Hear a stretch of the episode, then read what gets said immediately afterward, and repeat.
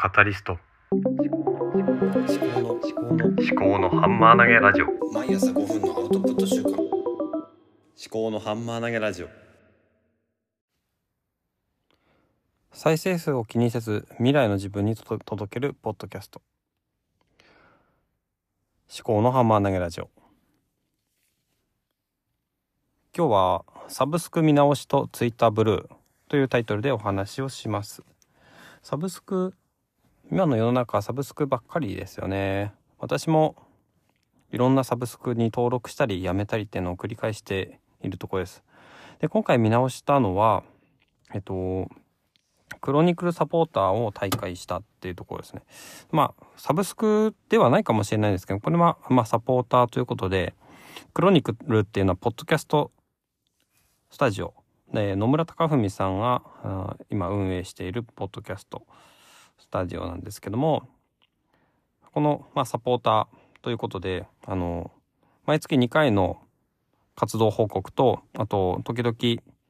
あの、ボーナストラックが聞けるっていうものなんですけども、まあ、月1000円プラス税の1100円が多分、えー、サポーターの費用だったと思うんですが、ちょっとね、一旦思うところありまして、大会することにしました。で、何が思うところあったかっていうと、まあちょっと別なところにお金を配分しようかなって思って、で、ずっと気になっていた Twitter ブルーの方に登録してみたんですよね。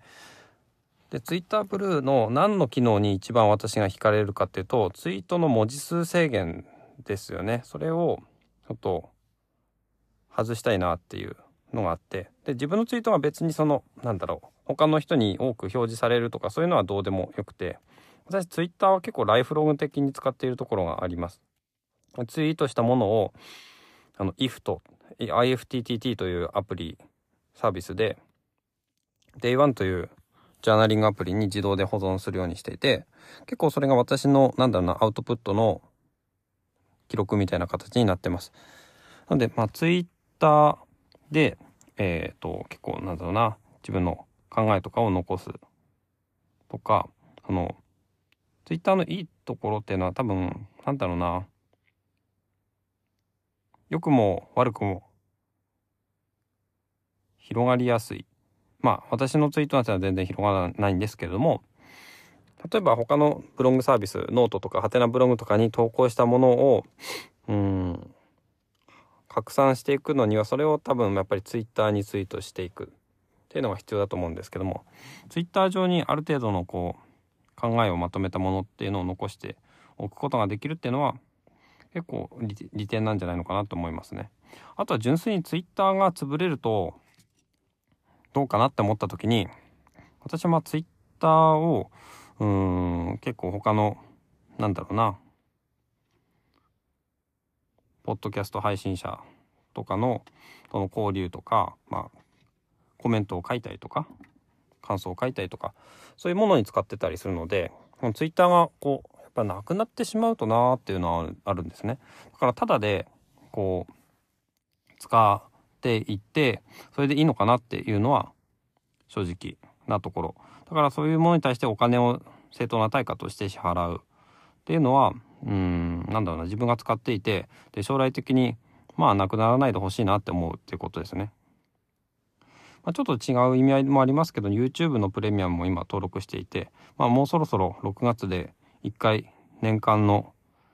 サブスクが切れるんですけども、まあ、それもね、あの、どうするかっていうのは今考えているところですね。あといろいろ見直しをしているのは、うん、そうだな。なかったかな。まあそんなところですかね。だからツイッターブルーで、別にあの、バッジが欲しいとか、そういうあの、ブルーバッジですね。そういうのが欲しいとか、そういうわけじゃなくて、感想とか、例えば Voicy の感想とかコメントとかをツイッターに共有するときに、あの、文字数制限で途中で切れちゃったりとかもするやつとかも、それどうなのかな？ちょっと気になりますけど、まあ、自動で切れてるんですけども、あとは、そうですね。ポッドキャストを聞いた感想とかも、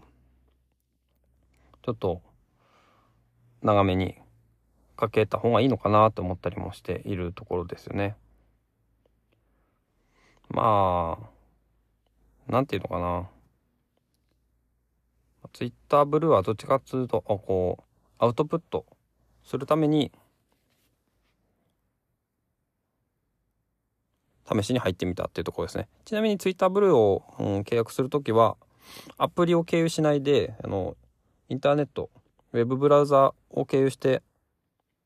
契約した方が、えー、安くなりますね。えっと、アプリだと1300円か1400円かそのぐらいかかると思うんですけども、ブラウザ経由だとあの1000円弱ぐらいなので、まあ、YouTube もそうなんですけども、だいたいそのアプリを通すとアプリのあの手数料が上乗せされているので、まあ、 Voicy とかもそうですよね。その辺って結構知ってる人知らない人いると思うんですけども、まあ、なんていうのかな。別に知らないで損をするっていうわけではないと思うんですよ。その、知らないでやるってことは、このアプリの便利さ、この決済の、うん、シームレスな決済の仕方、その、やりやすさっていうのを享受している、その、利益を受けているので、それはそれでね、いいと思うんですよ。結構 Web ブラウザを開いて、クレジットカードの番号を入力してっていうのは、まあ、それなりにめめんどくさいことなので、ログインしてっていう。だからね、それはそれでね、どっちがいい悪いとかじゃないと思うんですけども、まあ知らないことによってね、あの、ああ、それ土でやればよかったっていう人がね、一人でも減ればいいのかなとは思いますよ。というわけで、今日はサブスク見直しとツイッターブルーという話で、まあ、クロニクルサポーターを、まあ、泣く泣くね、再開したということで、まあ、これはいつでも再開できるので、また気が向いたら再開しようかなと思いますけど、そんなとこですかね。はい。ではまた、また。